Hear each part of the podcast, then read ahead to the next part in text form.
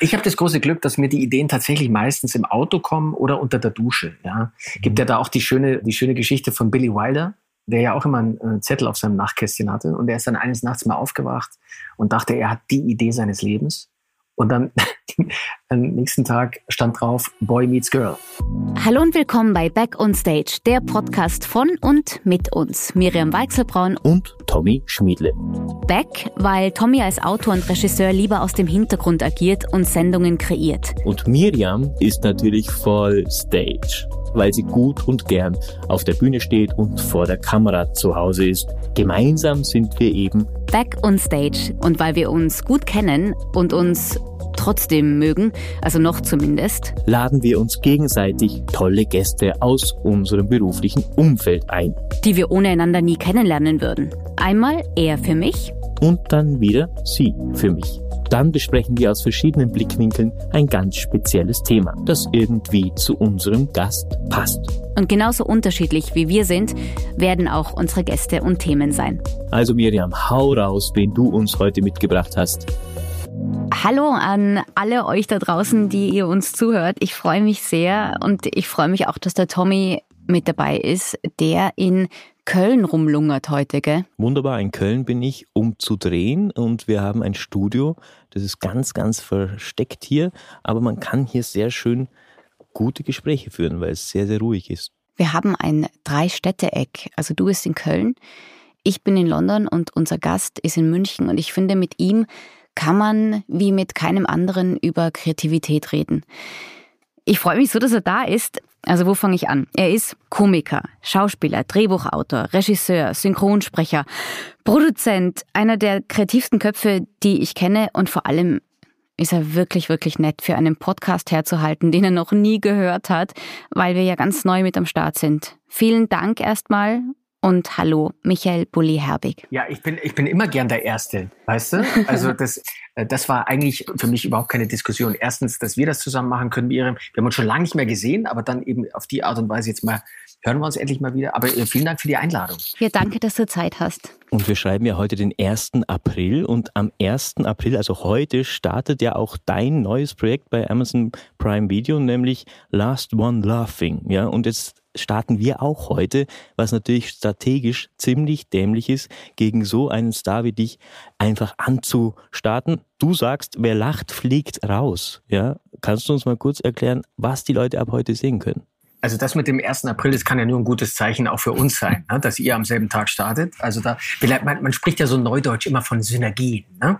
Also dann haben wir vielleicht beide was davon. Last One Laughing ist eigentlich ein ganz einfaches Prinzip. Du packst zehn hochkarätige Leute, die wirklich lustig sind und die, vor denen man humoristisch auch richtig Angst haben muss, packt man sechs Stunden in einen Raum und keiner darf lachen, äh, nur nicht mal grinsen, nur nicht mal ein kurzes Zucken ist erlaubt. Und wer dann am Ende noch übrig bleibt, der hat sozusagen die Show gewonnen und äh, spendiert seinen Gewinn für einen guten Zweck. Ich durfte ja auch schon mal reinschauen und ich muss sagen, ich habe schon lange mehr laut gelacht, wenn ich was im Fernsehen gesehen habe, aber da schon, weil ihr habt es clever ähm, angelegt. Es sind aus allen Bereichen der Comedy die Besten vertreten, wenn man so will. Also man kann ja über Humor streiten, aber in diesem Fall nicht, weil ja eh alle da sind. Also ob ich jetzt die eine Richtung Humor lustig finde oder die andere, ist eigentlich egal, weil es müsste für jeden was dabei sein. Ja, und das war im Grunde natürlich auch die Idee, dass man sich gegenseitig provozieren kann, humoristisch. Und der Max Giermann zum Beispiel hat das, mhm. hat das ganz schön auf den Punkt gebracht, als er reinkam ins Studio. Er hat gesagt, was für ein Haufen, alter Schwede. Also es ist eher eine Seltenheit, dass du so eine Qualität an Leuten für eine Show zusammenkriegst. Also ob das jetzt Mirko Nonchev ist mit seiner Slapstick-Qualität oder ob das ein Thorsten Sträter mit seinem Wortwitz ist oder wie gesagt Max Giermann mit, mit seiner Imitation und dann Anke Engelke ist ein ganz anderer Typ, ne, als Barbara Schöneberger zum Beispiel oder Caroline Kebekus. Für mich war das, muss ich echt sagen, einer der besten Jobs, die ich bisher hatte und ich habe mir fast, fast in die Hosen gemacht beim Zugucken. Es ist ja eine genial einfache Idee, wenn man so will. Eigentlich ein Kinderspiel. Der, der zuerst lacht, verliert.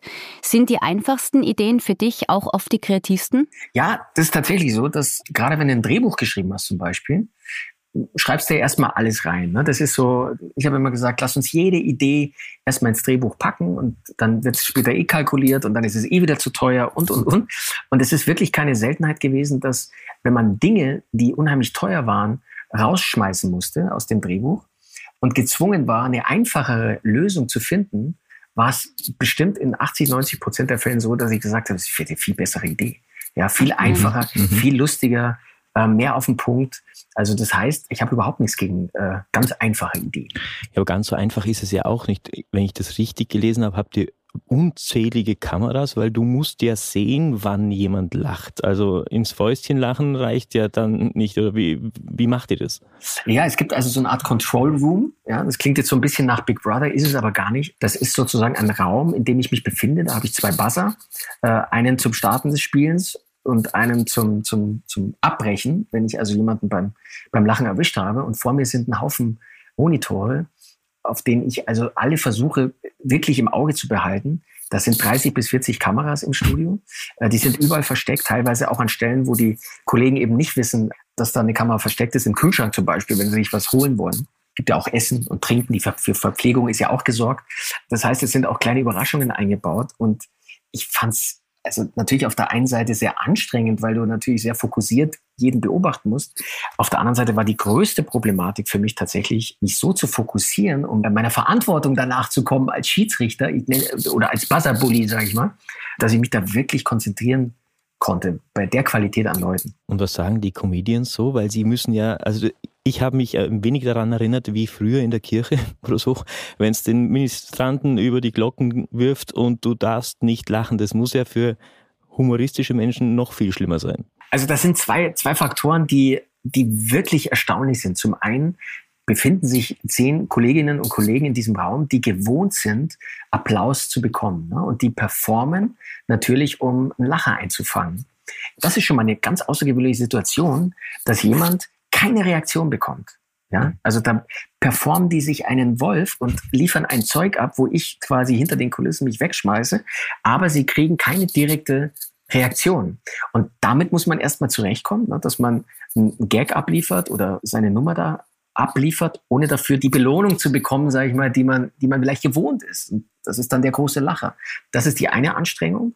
Und die andere ist natürlich auch zu widerstehen, nur die geringste Reaktion zu zeigen. Und das war eigentlich, muss ich sagen, bei all dem, was da drin gemacht wurde und ohnehin schon lustig war, für mich das Witzigste, ne? zu sehen, wie da gekämpft wird und was getan wird, damit man nicht lacht. Ne? Also der Teddy hat sich da auf dem, teilweise mit der Faust auf den Oberschenkel geschlagen. Max Giermann hat sich den Kopf rasiert, ja. um, um, um, die anderen zum Lachen zu bringen. Ich dachte, ich sehe nicht richtig, jetzt dreht er durch. Nee, da, da werden ganz harte Bandagen aufgefahren, ja. Aber alles, muss ich echt sagen, mit einem unheimlich guten Humorniveau. Ne? Also klar, will man so ein bisschen an die Grenzen gehen, aber es ist immer noch auf einem Niveau, wo man sagen kann, das ist sehr charmant, das ist einfach sehr, klar, es ist auch manchmal sehr albern, ja, weil du natürlich irgendwann alles versuchst.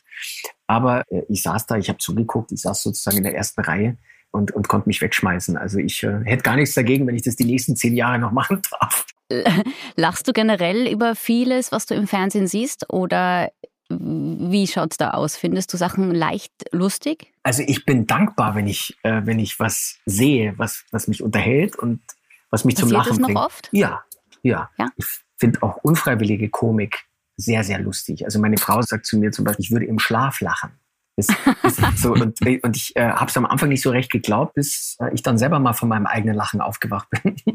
und, da komm, und da kommst du dir richtig dämlich vor, ne? weil Träume sind ja dann doch manchmal abstrakt und ich habe ihr dann versucht, am nächsten Tag zu erklären, über was ich gelacht habe. Und es war eigentlich überhaupt nicht komisch, aber im Traum selbst fand ich es zum Brüllen. Also ich bin da, glaube ich, da ein sehr leichtes Opfer. Wenn ich in dieser Show als Teilnehmer engagiert worden wäre, ich glaube, ich hätte keine zehn Minuten ausgehalten, wenn ich ehrlich bin. Jetzt haben wir gerade gesagt, es ist unfassbar kreativ, dieses Format. Kreativität ist ja jetzt generell noch mehr gefragt als in den Jahren zuvor, glaube ich. Viele Menschen mussten einfach kreativ werden, privat und beruflich, wenn es darum ging, mit dieser ganzen Zeit überhaupt klarzukommen. Social Media war natürlich wichtiger denn je. Und weißt du, was ich ganz spannend fand, ist, dass ich ganz viele TikTok-Videos zum Beispiel sehe von Mädels und Jungs, die einfach viel zu jung sind, um die Bully-Parade mitbekommen zu haben, aber jetzt diese TikToks mit diesen Bully-Parade-Sounds drehen. Also die entdecken quasi durch Social Media und TikTok deine Arbeit von vor 20 Jahren wieder.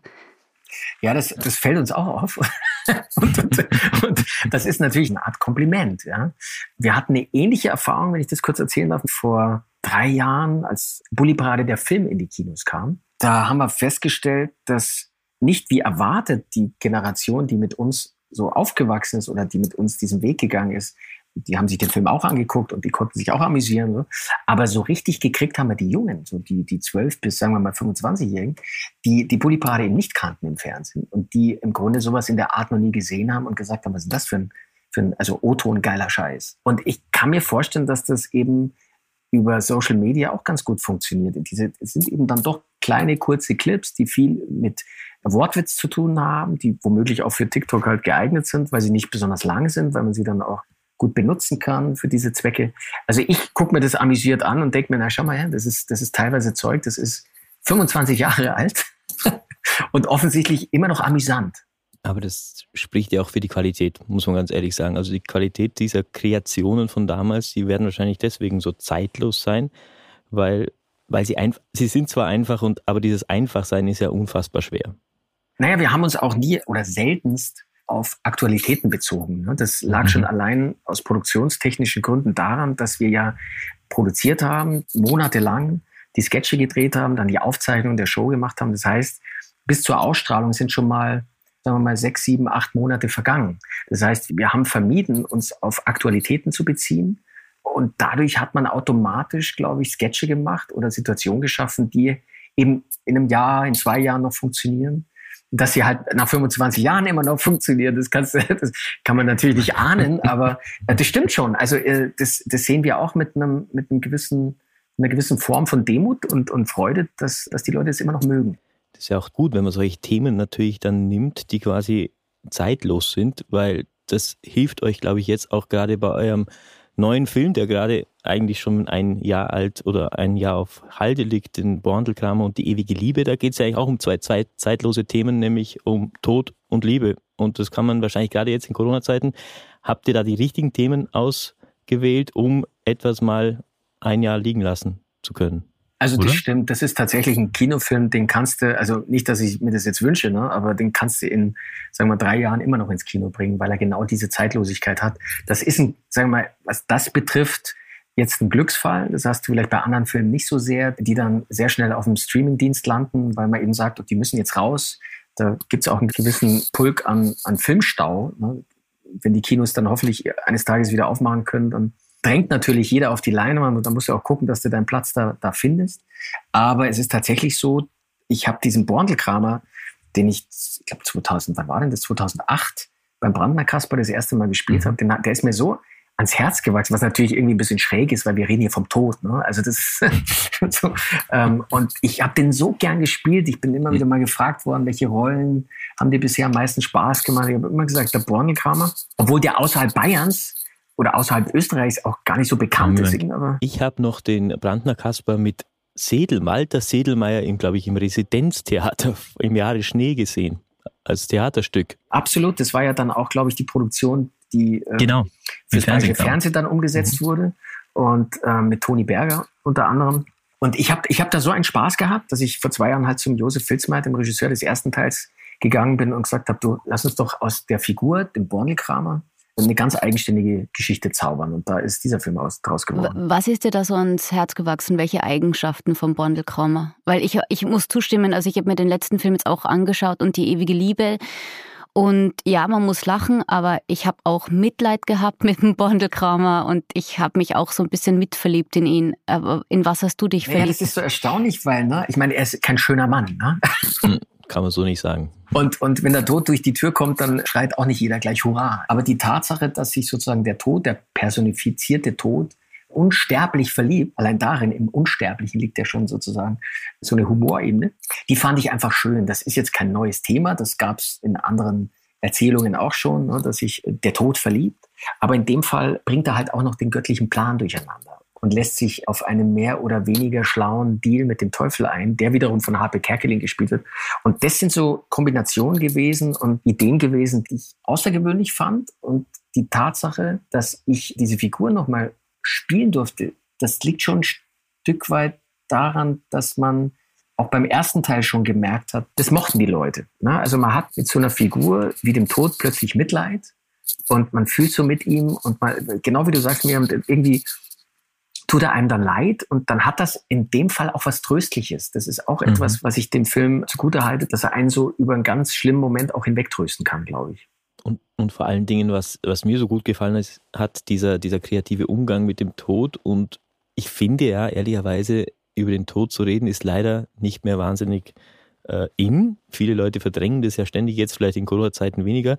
Aber ich finde, dass dieses Thema dann auch humoristisch wieder mal angesprochen wird, hat wahrscheinlich sogar was gesellschaftlich Wichtiges. Also in dem Fall war es jetzt rückwirkend natürlich nochmal besonders, weil ja der Regisseur, der Josef Filzmeier, mhm. dann leider, nachdem der Feinschnitt des Films fertig war, verstorben ist. Und wir haben während des Drehs schon geahnt oder gemerkt, okay, also der, der Josef ist jetzt 80, er ist ein bisschen angeschlagen, aber äh, er hat sich da nichts anmerken lassen. Der war, der hatte eine Power, der ist da in den Dolomiten rumgesprungen, dass ich gesagt habe, komm, fangst du wieder ein, der stützt uns ja gleich da runter. So. Und hatte eine Power und eine, eine Freude, diesen Film zu machen. Wenn ich gewusst hätte zu dem Zeitpunkt, dass das de facto sein letzter Film wird und dass wir uns so schnell von ihm verabschieden müssen, dann hätte ich massive Hemmungen gehabt, so, sagen wir, spielerisch und so auf so eine humorvolle Art mit ihm über den Tod zu sprechen. Aber jetzt rückwirkend, glaube ich, sagen zu können, dass ihm genau das, glaube ich, geholfen hat. Dass er wusste, er hat nicht mehr so viel Zeit. Und das war ja dann eine ganz persönliche Auseinandersetzung äh, für ihn, dass ihm das wahnsinnig viel Trost gespendet hat. Also zum einen hat er sich am Set wahnsinnig wohlgefühlt. Er hat immer gesagt, wenn er nicht mehr Filme drehen kann, dann will er nicht mehr. Und dann macht er quasi seinen letzten Film sozusagen über das Thema Liebe und Tod. Ich glaube, das war für ihn eine ganz, ganz bewusste Entscheidung, diesen Film zu machen. Und ich glaube, er hat es auch sehr, sehr genossen. Hm, wie wehmütig denkst du an den Start, wenn du auch an den Josef Filsmeier denkst dann? Ich muss ich ganz ehrlich sagen, ich hatte monatelang zu knabbern, weil wir uns A, schon eine Weile kannten. Aber gerade die letzten zwei Jahre waren sehr intensiv und, und also ich habe mich richtig in ihn verknallt, muss ich sagen. Das war so, ich, mir, mir, mir, mich hätte es jetzt auch nicht gewundert, wenn ich am Set, wenn mir damals so ein Papa rausgerutscht wäre, weil das war so eine familiäre Stimmung und so ein Miteinander, dass mir das schon erstmal den Boden und den Füßen weggezogen hat, als, als der Josef verstorben ist. Dann musste ich diesen Film natürlich fertig machen. Ich habe es auch gern gemacht, weil ich es ihm versprochen habe. Und bin jetzt ganz froh, dass dieser Kinostart ein paar Mal verschoben wurde, weil ich jetzt ein bisschen, bisschen besser damit umgehen kann. Also, ich, also stimmt es, dass die Zeit dann einfach hilft? Das, das hilft. Und äh, auf der anderen Seite denke ich mir auch, da hat er sich aber auch rechtzeitig aus dem Staub gemacht. Das ist auch so typisch, typisch Schlitzohr Filzmeier, ne, weil er diesen ganzen Corona-Wahnsinn hat er überhaupt nicht mitbekommen. Der mhm. ist sozusagen, der hat sich mit dem Bewusstsein verabschiedet, okay, mein Film ist fertig, der Bulli macht es schon, jetzt kann ich mich verabschieden, jetzt steige ich beim Bordelgramer auf den Karren und fahre gen Himmel. So, und mit dem Bewusstsein hat er sich verabschiedet und diesen ganzen Wahnsinn, den hat er ja gar nicht mitbekommen, dass wir jetzt seit eineinhalb Jahren auf diesem Film hocken und warten, bis er endlich in die Kinos kommt. Und ich kämpfe wirklich dafür, dass der Film ins Kino kommt, weil das wäre für den Josef, glaube ich, das hat er nicht verdient, wenn der jetzt direkt ins Fernsehen oder in, in, zum Streamer geht. Dann, dann, hoffe ich auch für Herrn Filsmeier, dass wenn er am Himmelstor klopft, dass Gott da ist. Das ist nicht so selbstverständlich, dass, er, dass der da sitzt. Ja, jetzt nicht zu viel verraten, aber bei, beim Josef mache ich mir keine Sorgen, weil der sagt, den, den kenne ich, den rufe ich gleich an. Ja, genau. Sicher Bayer. Ja, genau. Der Tod war aber immer schon Ursprung der Kreativität, Tommy. Wir haben uns darüber unterhalten, weil wir uns überlegt haben, woher kommt eigentlich Kreativität? Und wir haben so ein bisschen rausgefunden, dass da schon auch der Tod seine Hände mit im Spiel hatte damals. Ja, tatsächlich, es gibt, ich habe mal eine Sendung gemacht zu diesem Thema und in der Tat kann man ungefähr sagen, vor 30.000 Jahren haben die Menschen begonnen, kreativ zu denken. Nämlich, das, da gibt es diese Höhlenmalereien von Chauvet und dort wurde zum ersten Mal so etwas Spirituelles gezeichnet oder geritzt, äh, was nicht jetzt realistisch war. Also nicht der Ochse und der Jäger, der hinterher rennt, sondern irgendwas quasi äh, Spirituelles. Und seitdem sagt man quasi, dass Menschen sich Gedanken machen und das ist eben der Tod oder halt das Ende vom Leben. Was passiert eigentlich danach? Also so als urkreative Idee den Gedanken weiterzuführen, was ist eigentlich, also dieses Nichts nicht zu akzeptieren, sondern zu sagen, ist da was, wahrscheinlich auch der Ursprung aller Religionen oder wie auch immer, aber halt zu sagen, hey, wie das weiße Papier, ja, wenn du anfängst zu kreativ zu sein, fängst du ja auch wahrscheinlich manchmal einfach mit einer Idee an. Und so vor 30.000 Jahren haben die Leute wahrscheinlich gesagt, so, jetzt müssen wir uns mal Gedanken machen, was passiert eigentlich, wenn wir nicht mehr sind. Ja, ja ich glaube, das hat aber, könnte aber was damit zu tun haben, dass man kreativ wird, wenn man sich Dinge nicht erklären kann weil man natürlich immer nach Antworten sucht. Ne? Und das haben wir ja jetzt in, im letzten Jahr auch festgestellt, dass viele kreativ werden, wenn es darum geht, was es mit diesen Corona-Maßnahmen auf sich hat, ne? von Verschwörungstheorien bis sonstigen Erzählungen. Das ist ja auch eine Form von Kreativität. Also ich fand es teilweise faszinierend. Ich habe schon zu Rick Cavani gesagt, du, wenn uns dieser ganze Blödsinn damals bei der Bully-Parade eingefallen wäre, das, das wären ja riesen Sketche geworden. Ja? Ich glaube, dass das viel manchmal mit Bewältigung zu tun hat, mit auch einer Machtlosigkeit, mit keine Antwort bekommen. Und dann wird man halt kreativ, sowohl im positiven wie auch im negativen Sinne. Ne? Wenn man sich jetzt mit dem Tod, also auch eben mit diesem Nichts beschäftigt, muss man ja auch sich automatisch mit dem Glauben beschäftigen, weil man muss sich ja vorstellen wiederum, dass danach was ist. Wie ist es bei dir? Geht deine Vorstellungskraft über den Tod hinaus? Ich, ich weiß nicht, ich bin ja 12, 13, war auf dem Internat und wir durften da hin und wieder mal draußen übernachten und dann lag man so in seinem Schlafsack und hat in, in den Himmel geguckt und mich haben immer zwei Fragen massiv beschäftigt. Die erste Frage war immer, ja, es gab mal den Urknall, das sei so die Entstehung des Universums und ich habe mich immer gefragt, ja, aber davor, was war, mich interessiert, was davor war. Ja? Und die zweite Frage, ja, diese Unendlichkeit, von der immer gesprochen wird. Ne? Aber Unendlichkeit ist ja nicht vorstellbar. Also das, ich kriege das nicht in meinen Schädel. Irgend, was ist denn, mhm. was, wo geht's denn, irgendwo ist ja mal Schluss und was kommt danach und wie geht's da weiter und, und, und. Und ich glaube, dass unser Hirn momentan noch nicht ausgereift genug dafür ist, um, um, um sich das überhaupt vorstellen zu können. Mein Hirn ist für vieles noch nicht ausgereift. Das kann ich da auch festhalten an der Stelle.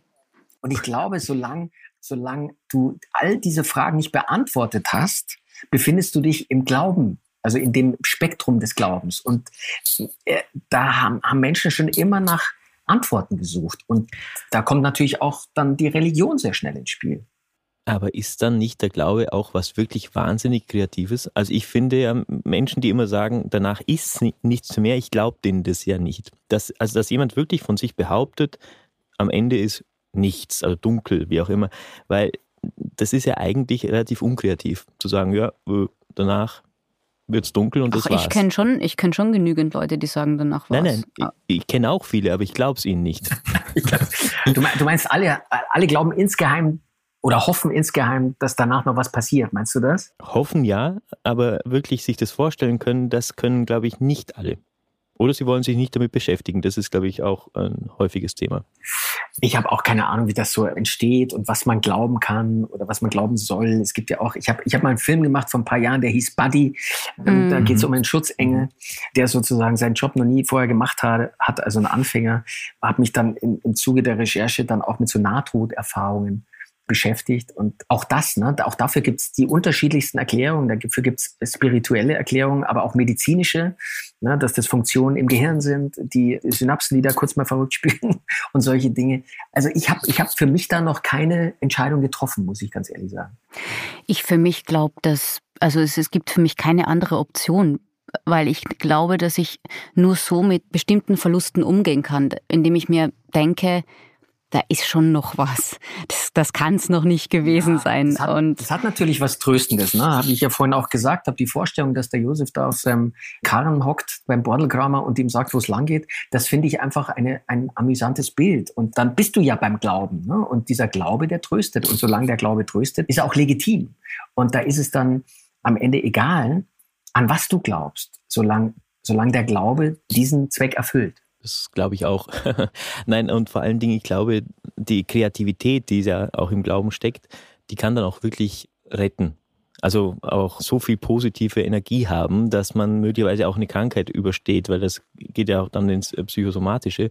Und du hast ja auch einen Film gemacht, der hat eigentlich auch die Kreativität Leben gerettet, nämlich ein Ballon. Nämlich die Ballonfahrt, ja, und von der Familie Stetzig und Wetzel, das war ja eine echte Flucht oder? Aber du wolltest da nicht mitspielen, du hast nur gesagt, das mache ich im Hintergrund. Äh, ja, das hat aber auch eine lange Vorgeschichte. Mich hat diese Geschichte eh immer fasziniert. Ich war selber elf, zwölf, wo ich die erste Verfilmung gesehen habe, damals von Disney. Mit dem Wind nach Westen hieß das. Und ich habe die Dimension dieser Geschichte damals nicht ganz überrissen. Mir war das auch noch nicht ganz klar, dass es da zwei Deutschland Deutschlands gibt, ne? West, Ost, warum wollen die darüber? Was, was passiert da überhaupt? Aber mich hat, mich hat es einfach fasziniert, dass, dass eine Familie ihr Leben riskiert, um in Freiheit leben zu können. So. Und diese Geschichte hat mich tatsächlich eine ganze Weile nicht mehr losgelassen. Und irgendwann war der Zeitpunkt da, dass ich auch selber das Gefühl hatte, okay, jetzt bin ich so, jetzt habe ich selber so meine Thriller-Reife erreicht. Ja, jetzt traue ich mich das. Und mir war natürlich schon klar, dass ich als Humorist oder als einer, den die Leute in erster Linie mit Komödie in Verbindung bringen, dass ich mich da zurückhalten muss. Ich glaube, wenn ich da einmal durchs Bild gelaufen wäre, wäre die ganze Spannung im Arsch gewesen. Oh, der Bulli, jetzt wird's gleich lustig. Ja? Yeah. Ähm, und das wollte ich halt vermeiden. Und wenn man jetzt weiß, dass ich auch immer schon ein ganz großer Hitchcock-Fan war und eigentlich äh, Thriller unheimlich liebe und gerne gucke, dann kann man vielleicht auch verstehen, dass ich so einen Film auch mal machen wollte. Und da war das das perfekte Thema für mich. Ja, aber nicht nur machen. Also du sagst, du bist zwar als Komiker bekannt, aber die Leute nehmen dich als Regisseur ernst. Und ich habe auch nicht das Gefühl gehabt, dass das Publikum auch diese Regiearbeit in Frage gestellt hat. Hast du dir da Gedanken gemacht, wie das beim Publikum ankommt, wenn du jetzt einen Thriller drehst? Oder darf man sich keine Gedanken machen, weil das die Kreativität killt? Äh, das stimmt, da darfst du nicht so viel drüber nachdenken. Also ich habe vor einer Sache schon Respekt gehabt. Ich wollte vermeiden, dass irgendwelche Leute, wenn sie den Film sehen, dann sagen, ah, so stellt sich der Komiker aus Bayern, also die DDR vor.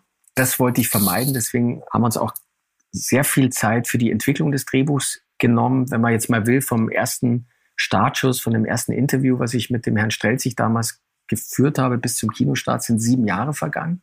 Das hat halt eine Weile gedauert und das hat es aber auch gebraucht und Du musst dich halt in dieses Thema reinfressen und musst versuchen, die Figuren und die Handlung und das Milieu und die Welt zu verstehen und auch Verständnis zu haben für alle Seiten. Und irgendwann habe ich dann so gedacht, ja, jetzt wäre ich soweit, jetzt können wir den Film machen. Klar, machst du dir darüber Gedanken, was schreibst du jetzt aufs Plakat? Wenn du jetzt da drauf schreibst, der neue Film von Bully, dann ähm, mhm. machst du es falsch, weil dann ist die Erwartungshaltung natürlich, irgendwas Lustiges muss da drin vorkommen. Deshalb haben wir uns dafür entschieden zu schreiben von Regisseur Michael Bulli-Herwig, damit die Leute vielleicht zumindest verstehen, okay, er spielt nicht mit, er hat den Film gemacht, es ist ein anderes Genre. Ich war dann natürlich wahnsinnig erleichtert, als der Film dann als das angenommen wurde, was er war und auch die Reaktionen entsprechend waren. Und der Film hat ja dann auch weltweit seine Reise angetreten. Das hat mich dann schon extrem beruhigt und auch gefreut. Du kannst ja durch diesen Facettenreichtum deiner Kreativität einfach switchen. Du sagst doch dann, wenn das Thema ein bisschen ernsthafter wird, dann kann ich mich auch in den Hintergrund, natürlich gestalterisch, aber in den Hintergrund bewegen. Das ist ja auch toll eigentlich, oder? Das ist ein Riesenvorteil. Also ich habe ja vor einiger Zeit mal gesagt, dass ich mich aus der Komödie zurückziehe, habe damit sozusagen aber eher den Regisseur gemeint. jetzt sind manchmal Leute irritiert, die sagen, ja, aber ich denke, der Bulli wollte doch nichts Lustiges mehr machen, jetzt macht er doch den Bordelkramer. Das ist ein bisschen schwer zu verstehen. Wenn man also auf der einen Seite die Chance hat, als Regisseur sich das Genre auszusuchen, was wirklich ein Riesenglück ist. Auf der anderen Seite weiß ich aber, mhm. Äh, und da gibt es bei mir auch gar keine Ambition, ich muss jetzt keine ambitionierte Rolle spielen, kein Drama spielen. Da bin ich womöglich die falsche Besetzung oder muss vielleicht noch ein paar Jahre warten. Im Moment wäre das der falsche Weg. Also ich habe nicht einmal darüber nachgedacht, bei Ballon selber mitzuspielen, weil ich wirklich der festen Überzeugung war, dass das den Film kaputt macht die, die Leute sollten in die Geschichte reingezogen werden und sollten eigentlich vergessen, wer den Film gemacht hat. Aber woran lag es, dass du irgendwann gesagt hast, du ziehst dich aus, aus der Comedy so zurück, filmtechnisch? Als Regisseur habe ich, hab, yeah. ja, weil, weißt du, ich habe, schau mal, Judas Manitou war ein Western. Traumste Surprise war Science Fiction. Dann durfte ich mich mit einem Animationsfilm austoben bei Lissy und der Willi Kaiser. Ne? Dann, dann, kam Vicky und die starken Männer, das war dann eher Family Entertainment. Mit Buddy gab es eine romantische Komödie. Also ich habe mich im, äh, auf dem Feld der Komödie genretechnisch ausgetobt und habe dann irgendwann gemerkt, naja, also jetzt merke ich bei mir selber, dass das Feuer nicht mehr so da ist. Ne? Und ich glaube, das ist das Entscheidende, dass du eben sagst, äh, egal was, was die Leute von dir erwarten oder was sie, du kannst nur 100 Prozent liefern, wenn du auch zu 100 Prozent dahinter stehst, was du da machst. Und ich hatte jetzt kein Interesse daran, jetzt noch einen zweiten, dritten Teil von irgendwas zu machen, nur weil es vielleicht erwartet wird. Ich hatte dann eher die Befürchtung, dass es gar nicht mehr so gut wird, wie ich mir das vorstelle, weil ja, du bist dann so satt. Und wenn du jetzt natürlich dann als Regisseur plötzlich einen Thriller machst, dann fühlt sich das wieder ganz aufregend an. Ne? Das war also, ich sage immer, Ballon war für mich, was das Genre, Genre Thriller betrifft, so wie damals Julius Manitou in der Komödie. Und, mhm. und und das heißt ja nicht, dass ich, dass ich nochmal zur Komödie zurückkehre. Ich meine, das nächste, was ich jetzt mache, ist eine Mediensatire. Das hat schon auch komische Momente, aber ist sozusagen so ein, so ein Ding dazwischen. Es hat ein bisschen was von einem Drama, es hat ein bisschen was von, es ist eine bissige Komödie, würde ich mal sagen, aber trotzdem soll es am Ende die Leute unterhalten. Diese Mediensatire heißt Tausend Zeilen, äh, eine Verfilmung des Buches Tausend Zeilen Lügen. Ähm, in welchem Jahr war das nochmal, als rausgefunden wurde, dass Reportagen größtenteils erfunden und erlogen das, wurden? Das muss so vor, vor, vor zwei Jahren ungefähr gewesen sein. Ne? Ich meine, wahnsinnig, dass, dass der Typ so lange überhaupt damit durchgekommen ist. Also ich habe mich gefragt, als ich diese Geschichte gelesen habe, wie, wie ja, hat Ende, das funktioniert? Ja, ja, also am Ende ist es, und das macht es für mich dann natürlich total interessant, am Ende ist es eine Hochstaplergeschichte. Ne? Da ist jemand, mhm. der auch sehr kreativ, um beim Thema zu bleiben, Reportagen umgegangen ist. Und am Ende stellt sich halt die Frage, hat man es von ihm erwartet? Hat er es sozusagen gemacht, um selbst der Karriereleiter aufzusteigen? Oder hat er es, wie gesagt, gemacht, um den Erwartungen gerecht zu werden? Und, und, und. Also das ist ein spannendes Thema. Und das Schöne daran ist, da es ja um Fake geht, um was ist real, was ist die Wahrheit, ist die Wahrheit realistisch oder muss es real sein, um wahr zu sein? All diese Dinge, die kann man natürlich in so einem Film gut, gut verpacken. Und du hast natürlich jegliche kreative Freiheit am Ende, weil wenn es um erfundene Geschichten geht, dann können wir ja im Film auch wild erfinden. Und das, das, das ist das, was mir. Das tust du doch gerne. Das mache ich wahnsinnig gerne, ja. Wurde über dich schon mal was ganz wild erfunden? Es gab mal eine wilde, also das war nicht wild, aber ich habe ich hab mich gewundert, wie sowas zustande kommt. Und zwar gab es tatsächlich mal in einer Tageszeitung einen halbseitigen Bericht mit einem Foto von mir und einer riesigen Baustelle eines Hauses. Da stand, hier baut Huibu sein neues Schloss. Ja? Äh, und drunter ein seltsames Bild, Bulli und seine Frau Daniela. Und mhm. das Interessante war, es, also es war erstens, gar nicht deine Frau. es war nicht meine Baustelle und es war nicht meine Frau. Und und, und da dachte ich mir, oh, interessant. Also wie, wie, wie entsteht sowas? Ja, ist auch kreativ. Ja. ja. Du, aber es gibt, es gibt ein Foto von einem meiner besten Freunde, Marco und mir. Und immer wenn irgendjemand irgendwas über meinen Mann und mich schreibt, der Ben heißt, ist das Foto von Marco und mir drin. Immer. Immer. Also konsequent. Wir haben auch bei meiner Hochzeit ein paar Fotos extra gemacht, Marco und ich, damit wir die im Fall auch streuen können. Wir müssen ja konsequent bleiben. Deswegen habe ich Ben nicht erkannt bei der Hochzeit. also es ist so, dass es gibt da draußen sehr, sehr viel seriöse Journalisten, ja, um das auch nochmal zu sagen. Aber solche Geschichten füttern natürlich und, und feuern diese Diskussion über Fake News und Fake-Artikel natürlich an. Ja. Das heißt, auch da sind dann die ein oder anderen Medien Seiten, gerade im Internet, auch ein bisschen selber dran schuld, ne? wenn man, wenn sie sich dann sowas anhören müssen. Ja, da muss man auch unterscheiden für sich, glaube ich.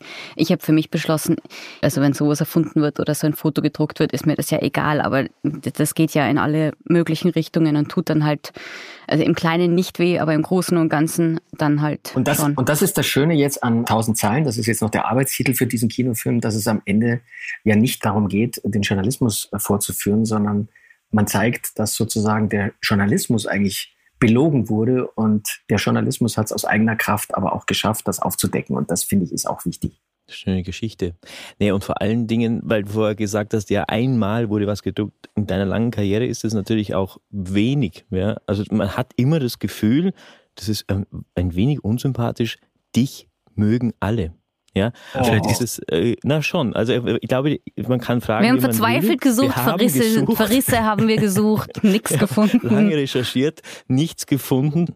Du kannst natürlich leicht so einen Film machen wie über 1000 Zeilen, ja, weil du immer positiv unterwegs warst. Ja, aber du hast natürlich, du fängst immer wieder von vorne an. Also wenn ich jetzt so einen Film wie 1000 Zeilen mache und der funktioniert nicht so, wie wir uns das vorstellen, dann kann ich jetzt auch nicht sagen, ja, aber ich habe vor 20 Jahren mal einen Film gemacht, der hat alle Rekorde gebrochen. Ne? Das mhm. interessiert dann niemanden mehr. Also ich, ich, also bin, bin da selber immer überrascht, ne? wenn, wenn du wenn du dann Weihnachten, Silvester im Fernseher anmachst, das ist ja sowohl im deutschen Fernsehen als auch im ORF, und so Filme wie Shoes Maitu, Traumschiff Surprise, das läuft ja mittlerweile wie Sissi, ja, regelmäßig mhm. im Weihnachts- oder im Silvesterprogramm. Und wenn du das geschafft hast, dann zeigt mir das auch, dass du irgendwas hingekriegt hast, was die Leute sozusagen für ihr Leben auch so mitnehmen. Ne? Also die freuen sich dann, wenn das, auch wenn sie den Film schon 20 Mal gesehen haben, er läuft halt dann so nebenbei und dann wird er zitiert und dann wird er imitiert und nachgemacht und das ist eigentlich das schönste Kompliment, was man so kriegen kann. Was hast denn du aus diesen Produktionen so für dich mitgenommen? Was waren so die wichtigsten Sachen, die du so nie vergessen wirst? Also Ratschläge oder Tipps oder Sätze, die dir immer wieder im Kopf rumschwirren noch und dir jetzt helfen? Also ich sage jetzt mal so, obwohl ich jetzt nie mit Bernd Eichinger, das war ja ein ganz großer Filmproduzent, ne? und der mhm. hat immer groß gedacht und international gedacht. Und ich habe den Bernd Eichinger damals kennengelernt, eben nach meinem allerersten Film, den ich gemacht habe, da war ich auch noch Regisseur, Erkan und Stefan. Und dann wollte er mich kennenlernen, weil er nicht fassen konnte, als er den Trailer gesehen hat, dass er mich nicht kennt. Ja, er muss wohl zu den Mitarbeitern bei der Konstantin damals gesagt haben, warum kenne ich die nicht? so. Und dann wollte er mich kennenlernen und dann hat er mitbekommen, dass ich eine Western-Parodie machen möchte, mit der ich schon zwei Jahre unterwegs bin, weil es keiner machen wollte.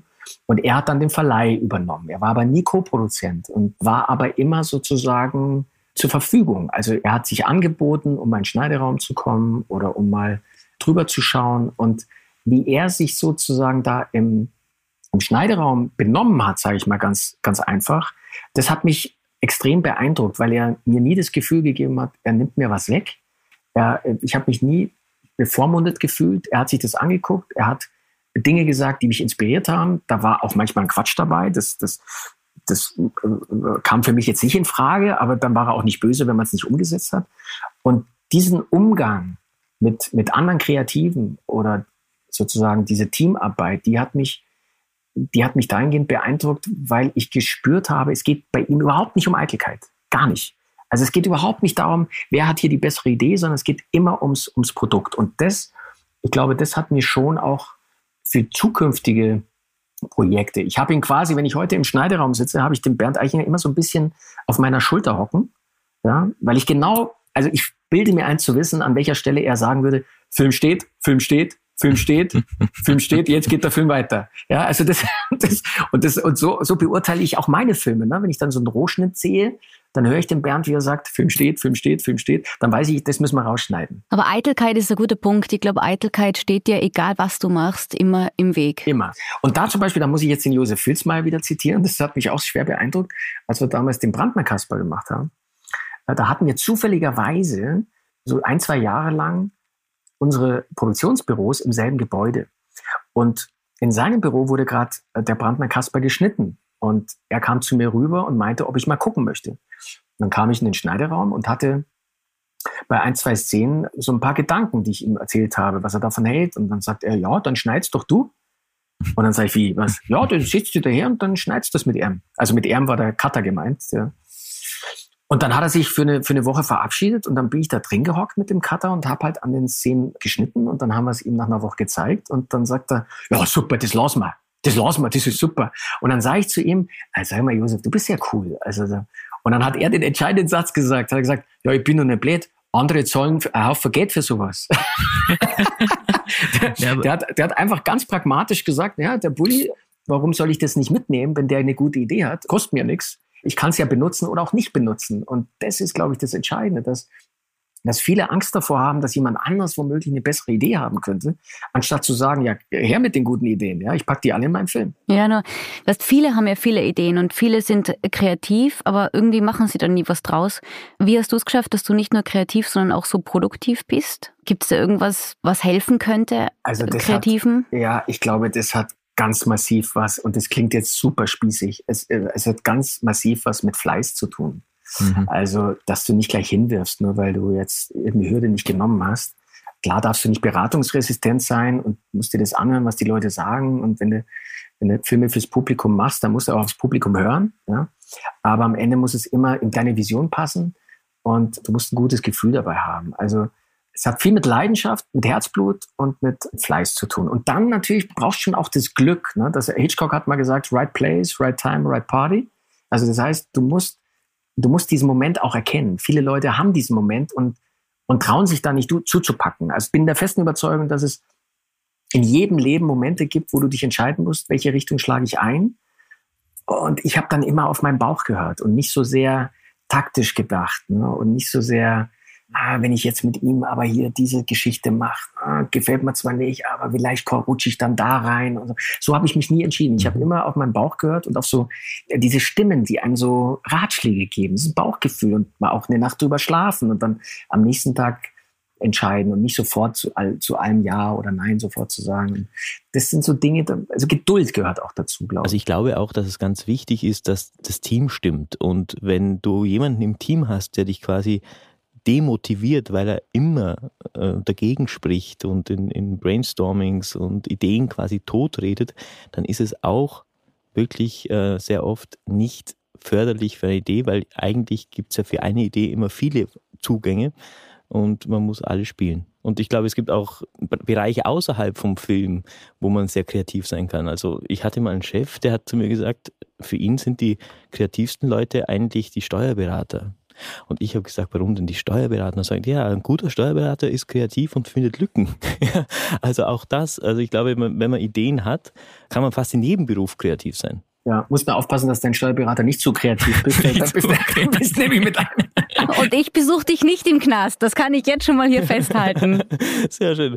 Nein. Nee, aber was die Idee betrifft, ne, manchmal muss eine Idee einfach liegen. Ne? Das kann, mhm. kann auch passieren. Du hast eine Idee, die ist vielleicht noch nicht reif, aber dann lass sie halt mal liegen, lass sie mal zwei Jahre in der Schublade und hol sie wieder raus und dann siehst du sie auch mit anderen Augen. Also nur weil, weil Leute sagen, die Idee, die gefällt mir nicht, heißt noch lange nicht, dass sie schlecht ist. Vielleicht ist sie noch nicht reif. Hast du auch so, was weiß ich, auf deinem Nachttisch einen Zettel mit Stift? Wenn dir, fällt dir nachts was ein, vielen Leuten oder bei der Dusche oder wo? Ich habe das große Glück, dass mir die Ideen tatsächlich meistens im Auto kommen oder unter der Dusche. Ja. Gibt mhm. ja da auch die schöne, die schöne Geschichte von Billy Wilder, der ja auch immer einen Zettel auf seinem Nachtkästchen hatte. Und er ist dann eines Nachts mal aufgewacht und dachte, er hat die Idee seines Lebens. Und dann am nächsten Tag stand drauf, Boy meets Girl. ist immer ein guter Anfang. Aber derzeit bist du ja noch auf Locations-Suche für deinen neuen Film. Ist das richtig oder ist das schon abgeschlossen? Na, wir, wir suchen noch, ja. Also das, ähm, es wird Drehorte in München, Berlin, Hamburg geben, äh, teilweise jetzt auch in Spanien.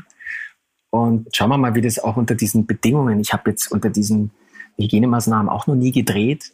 Ich stelle es mir im Moment sehr kompliziert vor, weil ich finde, dass gerade beim Inszenieren viel über die Mimik läuft. Ne? Also mhm. wenn, wenn dich die Schauspieler nicht sehen können oder, oder die Reaktion nicht sehen können und das, äh, das, also da, ich hoffe, dass man mir erlaubt, zumindest bei der Arbeit mit den Schauspielern dann ohne Maske drehen mhm. zu dürfen. Wenn ich jetzt mitspielen würde, hätte ich auch keine auf. Also insofern wird da eh rauf und runter getestet jeden Tag. Ja, vor allem es werden eh alle getestet, genau eben. Ja, ja. Also also jetzt sind wir mal froh, dass wir überhaupt arbeiten dürfen und dass wir drehen dürfen. Also insofern beschwere ich mich nicht. Übrigens ja. wegen der Maske, ich bin jetzt gerade in Köln wegen Verstehen Sie Spaß, weil ich immer wieder Filme für Verstehen Sie Spaß mache. Und das ist genau diese Maskensituation. Aber wenn da einer kommt und eine Maske aufhat, dann ist das Ding einfach gelaufen, weil du hast keine Reaktion. Ach mei. Aber dann sag den Kollegen von Verstehen Sie Spaß liebe Grüße. Wir hatten ja auch Sehr schon mal gerne. das Vergnügen. Ich weiß. Ja. und ich drücke euch ganz, ganz fest die Daumen mit eurem Podcast. Viel Erfolg. Danke. Also dann hoffentlich bis bald, gell? Bis Super. bald. Jo, ciao. ciao. Danke. Danke. Servus. Ciao. Das war Back on Stage mit Miriam Weichselbraun und Tommy Schmiedle. Wir freuen uns, wenn ihr unseren Podcast abonniert und uns vielleicht sogar eine nette Bewertung hinterlasst. Falls ihr Lust habt, verratet uns doch in den Apple-Kommentaren, welchen Gast wir uns mal für euch einladen sollten.